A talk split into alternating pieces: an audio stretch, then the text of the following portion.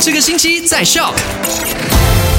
麦好玩，你好，我是 Chris 克里斯。你好，我是 Eddie，今天是一月十八号，星期三。OK，那在昨天的麦快很准呢，就跟你分享了三则消息。第一则跟你分享到了，就是我的健康由我做主。是卫生部呢，近年都灌溉呃灌灌输给民众一个重要的信念，就是嗯医生是万能的这个成就的思维，不是说哦我生病去找医生一定会好，可是重点是你的健康，你必须要自己先照顾好，就平时的饮食啦，然后生活习惯啊都要先照顾好。对，预防胜于治疗了。OK，因为马来西亚呢，一百七十万人呢拥有三高的问题。哎呦，可是是没有人知。道啊，对，有些是没有人知道，嗯有些是可能还没有做身体检查，就完全不知道。所以建议呢每半年去做一个身体检查了，好不好？那第二则消息呢，就跟你分享到了，就是这个选委会呢也呼吁大家，就是在去年十二月一号至三十一号年满十八岁的大马公民呢，可以去做这个呃上网去选一下，看一下你的这个资料有没有错。对，只要透过这个 my SPR 的 SPR 的 GOV 的 my 的这一个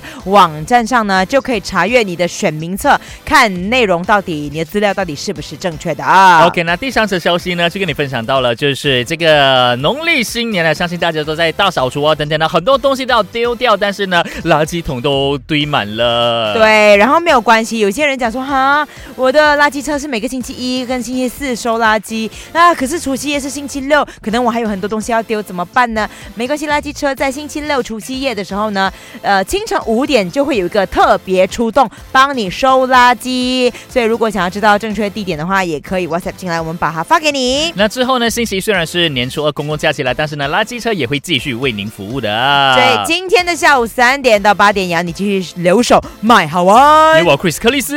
还有我 Eddie。